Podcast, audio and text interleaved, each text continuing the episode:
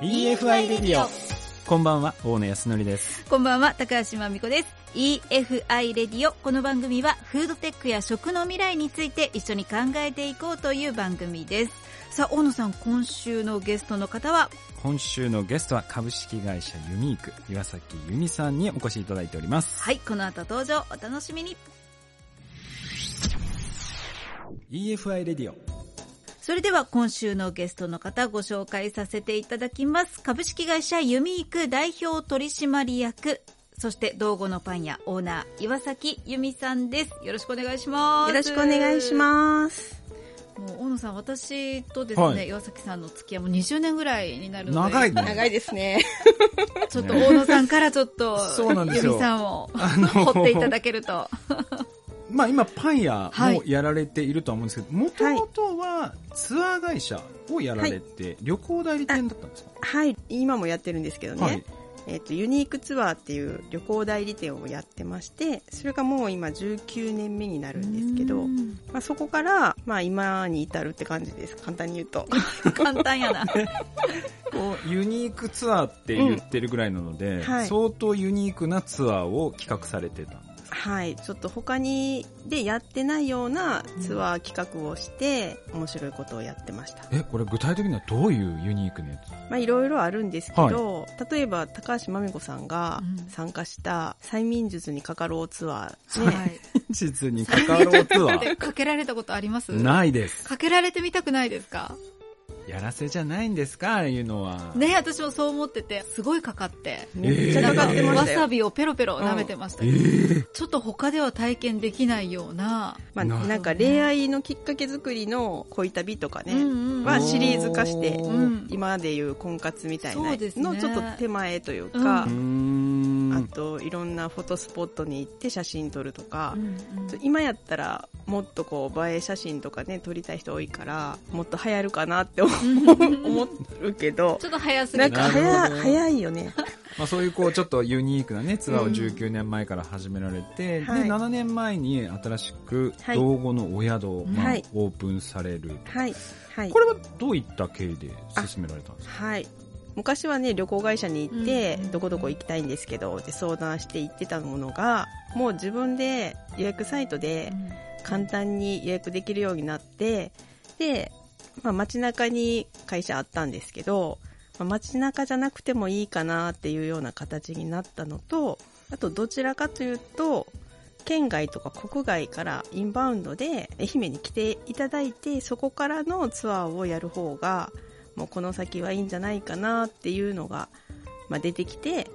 で、そこから、あ、そしたら受け入れ先としてホテルがあった方がいいかなっていうので始めました。なるほど。で、まあ、7年前からそういう道後のお宿を勧められて、まあ、そこまではなんとなくこう、わかるんです、うんその後、パン屋がなぜここで登場してきたんですか、パン屋登場期は、ちょうど3年前なんですけど、はい、コロナが始まった時に、コロナがね、流行ったら、まあ、まず旅行は行かない。で旅行に行かないからホテルも使わないので、うん、うち両方やってるのでどっちもお客様ゼロになるんですよ。そうなるとスタッフも路頭に迷うし、まあ、私も路頭に迷うのでなんか別のことをしないといけないなっていう時にいろいろ考えた選択肢の中にパン屋があってで、まあ他のね、ピークアウトのお弁当とか、うん、おでん屋さんとかしたかったけど、それよりはちょっとパン屋の方がなんか楽しそうやし、うんうん、テンション上がるし、なんか手作りパン作りたいよね、みたいな、ちょっと楽しいイメージで、今とかなったらね、すごいパンってめちゃめちゃ難しいんですよ。うんうん、だけどその時はなんか軽い気持ちで できるやろみたいな感じで、勢いでやっちゃいました。パン屋にこの絞り込んでたのは、楽しいっていうところ以外では、あとなんか理由があったりしたんですか、うんうん、ああと、私、その旅行会社をやってる時に愛媛県ってパン屋が他の県に比べて人口の比率で言うと件数が一番多いんですよ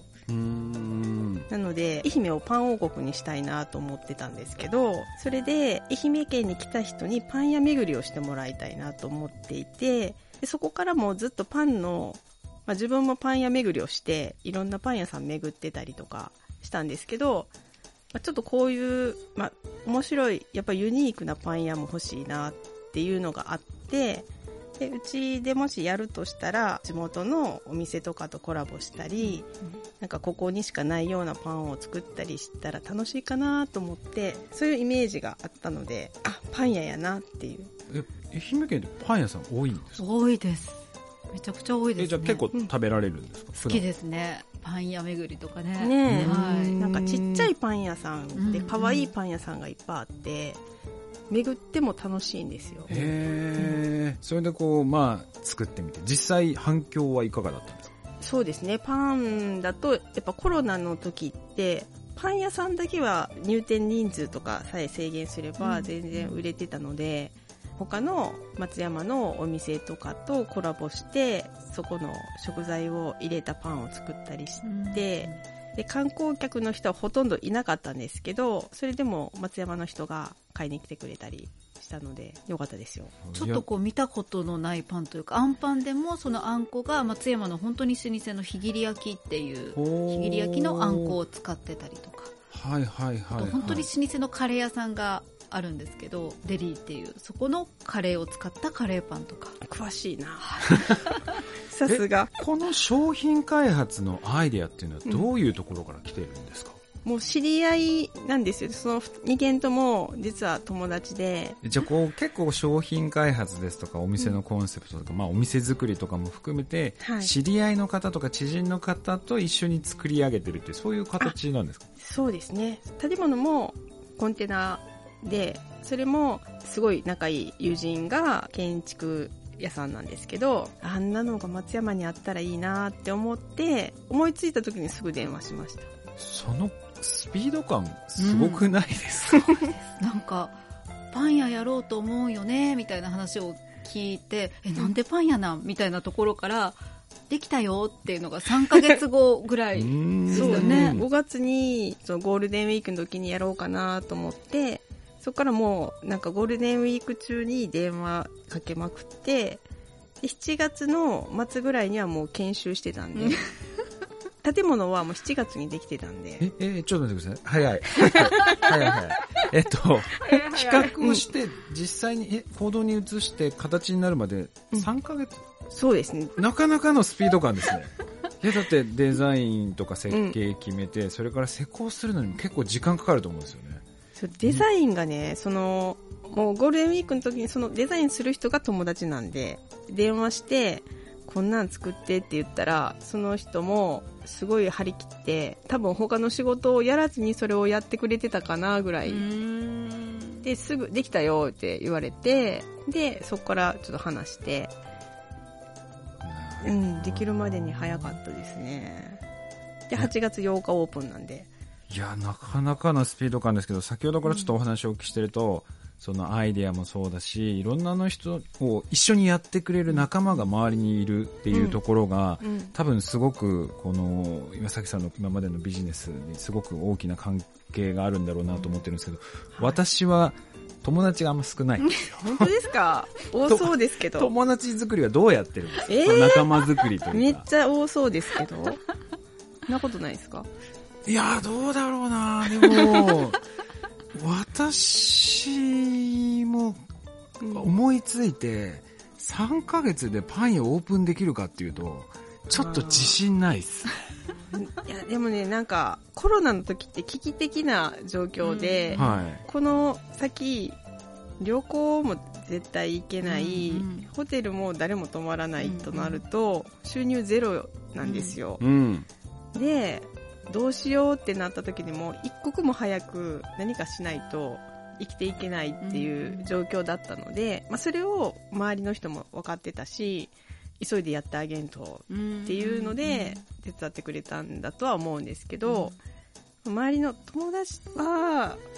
何ですかね、まあ、持ちつ持たれつなところもあるし、でも、うん、多分私がこうみんなに助けてもらわないとダメなタイプなんで助けてやろうみたいな。ことで手伝ってくれてるんじゃないかなと思うんですよ。あとなんか、まあ、今までのこの話をお聞きしてると岩崎さんすごい楽しそう。なので、なんか楽しそうだから、ちょっと混ざってみたいって人が、周りに集まってくるのかなっていう、すごくそういう印象は持ちましたね。かこうちょっとね外から見てるとこう岩崎由美さんが何かするのであれば私に何ができるかなとかなんか周りの人がみんなそんな発想になってるんですよね。そういえばまみこさんもねこの人レジやってたんですよ。こんなんピーって詰めたりとか袋入れたりとかえレジやられてた？はい。人気パーソナリティが。人気パーソナリティがパン屋のレジをやってるっていうね、えー、ちょっと手伝ってや。みたいな行く行くって。そうなんですよ、ね、ホテルの中もねやってくれとるしね。そうそうそう。私あの、マスキングテープ集めるのがすごい好きで。はい、で、それでちょっとハートとか作って、道後のお宿の壁に。マスキングテープアート？そうなんです。高橋真美子作の。はい。それがあるんですあるんですよ。え、ちなみにその自分が新しいことをやるって時に仲間に情報発信するときは、うん、もう直接電話するんですか？それともなんか SNS とかで、私こんなことやろうと思ってるけど、なんかある？とかって聞くんですか？もう大体ピンポイントで、ね、うん、電話したりするのが多くて、まあ、SNS にはあんまり自分から積極的には出さなく、ないんですけど他の人が出してそれを見て手伝ってくれる人とかもいたり。いやちょっと俺もすぐ電話できる仲間をもう少し でもねすごいのは今 パン屋さんも2店舗目を、はい。オープンされているんですかねもう。そうなんですよ。これ場所は2店舗目は大街道のロープウェイ街に建てまして、イートインができて、そのイートインできるスペースから石垣が見えるんですよね。松山城の近くなんですけど、その石垣を見ながらパンを食べるっていうのが、すごいちょっとユニークかなと思って、その場所をまず気に入って、パン屋やろうかなっていうことで今やってます。これは名前がまたちょっと違う、うん、ブルーブルー。うん、ブルーブルー。これはなんで名前が、今まで、道後のお宿、道後のパン屋。うん。道後じゃないしね。ああ、そうですね。確かに道後じゃないし。道後じゃないのと、まあ、ブルーブルーは瀬戸内の青い海と青い空のブルーとブルーでブルーブルー。これは、コンセプト的には、道後のパン屋とは、ちょっと変えてる感じなんですか？米粉パン専門店っていうのは同じなんですけどちょっと場所がロープウェイ街なんで若い学生さんとかが多い通りなので、うんうん、若者向けにサンドイッチとかちょっとモリモリっとしたこう惣菜パンとかあとクロワッサンとか内容は変えてるんですよ。で動画のパン屋にないものもあるし、まあ、同じものもあるしっていう形でやってます。すごい。なんかこれからなんかどうですか、うん、こうこんなことやってみたいなとか。まだあります、うん、旅行が好きなんで、うんうんうんうん、観光向けの何かそういうものをしたいなと思ってて、うんうん、で今道後の宿岩崎の方でも着物のレンタルをやってるんですよ、でうちで着物に着替えて道後町歩き散策してもらうっていうのをやってるんですけどそれをブルブルのロープウェイ街でもやれたらいいなとか、ちょっとその着物だけじゃなくて、なんかコスプレとかなんか別のこともやりたいなとは思ってます。観光の拠点みたいなものに、うん、あの場所でできたらいいなと思って旅行会社とコラボじゃないけど、うんうん、楽しみ。はいありがとうございます。だからこうね岩崎由美さんがこうやりたいなって口に出したことは 多分今まですごい全部こう叶ってるような気がするんで。ねできたらいいですね、うん、あらなんかあの私旅行が趣味なんで、うん絶対インフォメーションってあるんですよ。うんうんうん、で、そこに行ったら何でもこう親身になって相談乗ってくれてっていう場所があるんですけど、それあんまり日本で、まあ、観光案内所はあるんですけど、うん、そこまでね、なかなか人的にも難しいし、できてないところを、なんかできたらいいなと。ということで私はもうユミネって呼ばせてもらってるんですけどもうユミネはすごいなと今日も改めて思いました。ありがとうございます。ということで、えー、今週のゲストは株式会社ユミーク代表取締役、そして道後のパン屋オーナー岩崎由美さんでした。ありがとうございました。ありがとうございました。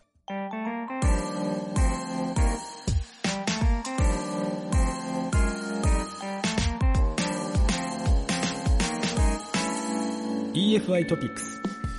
さあ、ここからは EFI トピックスのコーナーです。大野さん、今週はどんな食にまつわる話題を？はい、今週はですね、2023サステナブルプラントオブザイヤーというのがですね、世界で発表されましたと。はい、でこれは何かというと、持続可能性、そこの部分で食品に関わる、まあ、企業さんを表彰するというものなん。ですけれども、これちょっと皆さんにぜひ知っていただきたいなと思っておりまして、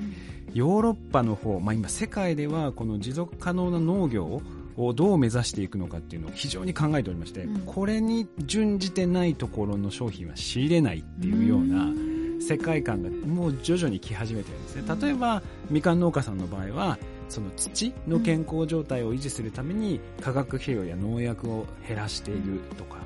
えー、自然の方を採用しているところのものを買うとかあとは水資源を守っていくために雨水をこう再利用するとか結構そういったところをちゃんとこだわってやってるところから買いましょうっていうような世界的な流れになってるんですよね養殖も結構変わってましてその魚粉餌を無駄に消費しないような育て方、質の高い飼料を使っているか魚粉を使っているかどうかですとか養殖環境の清潔さをちゃんときちんと保っているかどうかあとは働いている労働者にきちんと適正な賃金を払っているかどうかとか、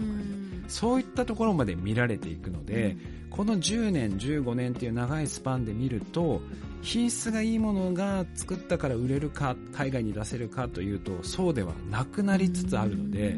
ぜひこの持続可能、まあ、生産とかですねこの辺の部分は少し意識をしていただきながら自分たちの今やられている農業ですとか養殖どうしていくべきなのかちょっとぜひ一度考えていただければなと思います。ということで今週の EFI トピックスのコーナーでした。EFI レディオ